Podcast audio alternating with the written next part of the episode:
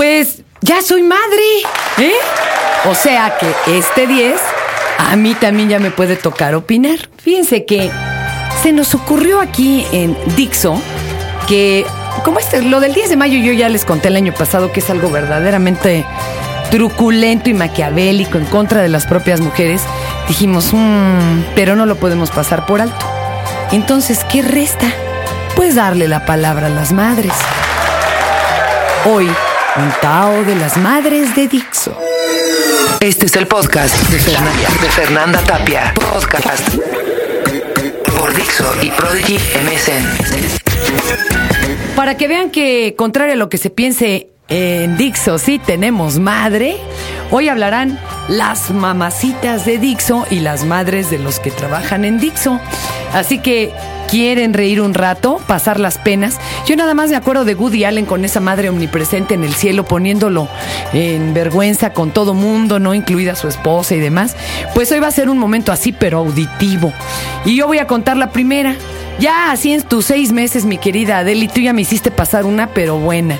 Estábamos en una filmación de un programa de tele en donde yo, pues, te iba a sacar, pues, como parte de algo bonito.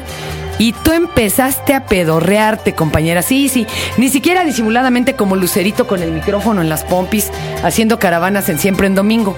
Abiertamente. Y después la, pongo pues como para de espalditas ahí para disimular el asunto. Te echaste un sapo que bueno, espero que lo hayan editado de la última transmisión, pero quedamos como reinas, ¿eh?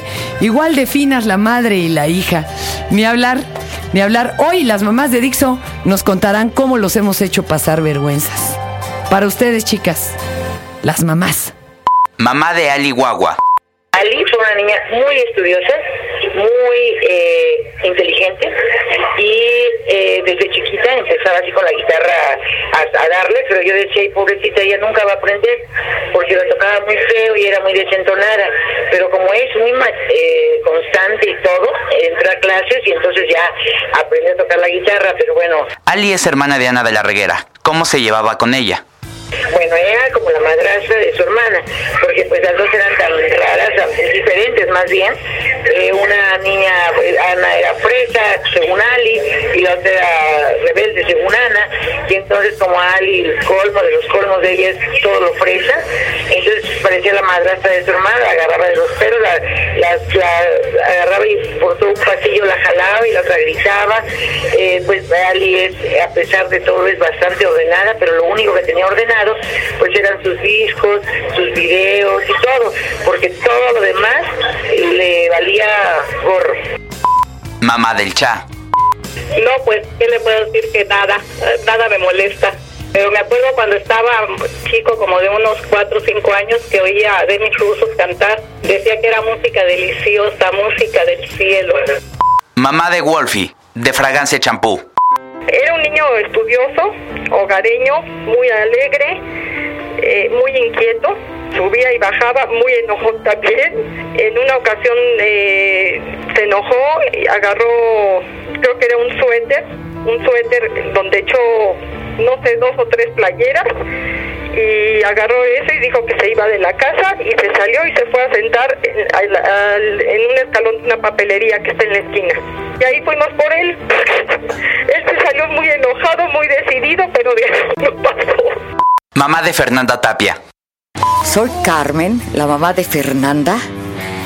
Y como pueden ustedes imaginar, Fernanda fue terrible desde el año y medio hasta los cinco años, bueno, me hizo pasar más de 100 veces la vergüenza más espantosa porque era muy imprudente, yo le tenía que explicar después las cosas y, todo eso. Muchas, si pudiera, si debiera yo contar anécdotas, me podía pasar un día contando todas las veces que me hizo enrojecer.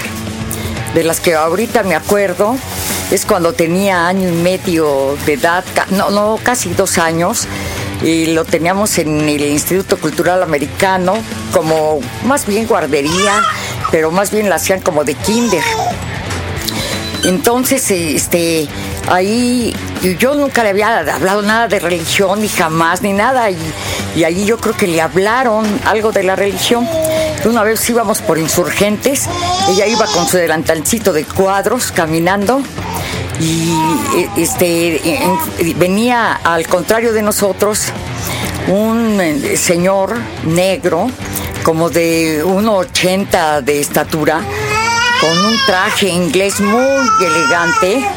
Y de repente se me suelta Fernanda de la mano, se arroja a los pies del negro y le, abraza las, las piernas como por las rodillas y dice, oh mamá, San Martín de Porres, San Martín de Porres. Yo toda avergonzada, que voy y que le digo, niña, y se lo quito. Lo bueno fue que este señor no hablaba español, yo creo que hablaba inglés porque no nos entendió ni se dio cuenta de nada. Otra ocasión, estábamos solicitando una licencia para un restaurante y nos habían citado de la oficina del regente de la ciudad.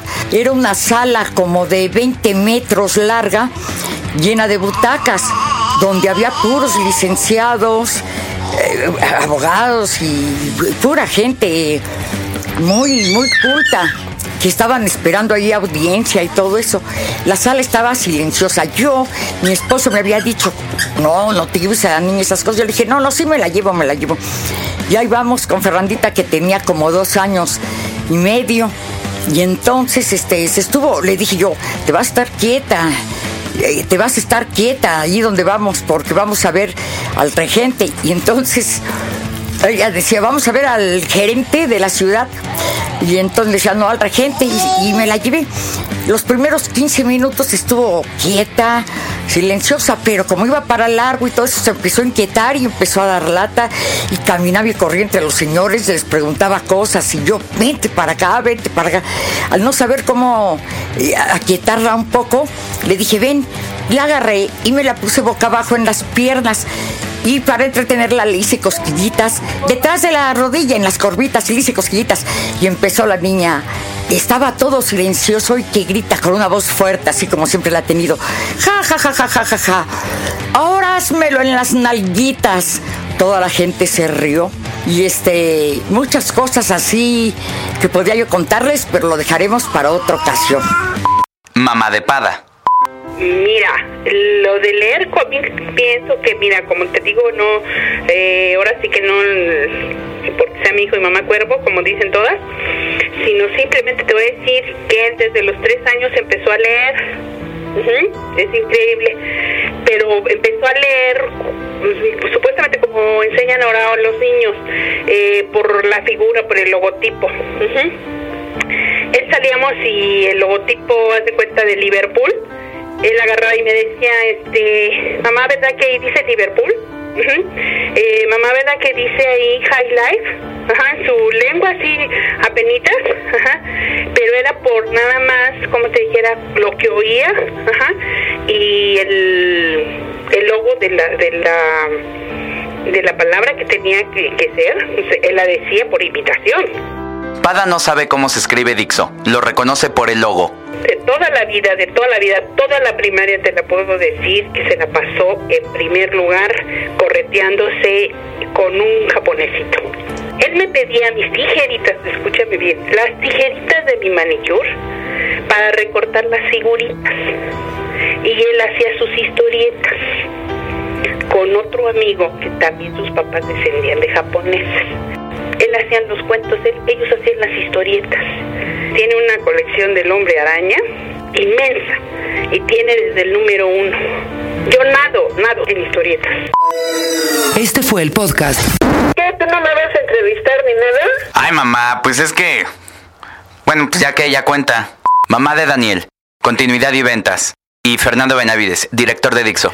Ay, me acuerdo cuando era chiquito que ibas a la escuela y este y un día la maestra te cambió tus pinturas por las de otro niño. Y entonces llegaste muy triste a la casa y me dijiste que la maestra te había cambiado tus pinturas y que le iba a reclamar a la maestra. Y yo le dije sí me dijiste sí te voy a ir a sí le voy a ir a reclamar pero me dijiste no no nada más reclámale mamá enánala y te prometí que la iba yo a ir a enanar. Y sí así fue la enané, mi amor, en, en, en honor a ti. Mamá, aquí no me digas, mi amor. ¿Qué no ves que soy el director? Este fue el podcast de Fernanda, de Fernanda Tapia. Podcast por Dixo y Prodigy MSN.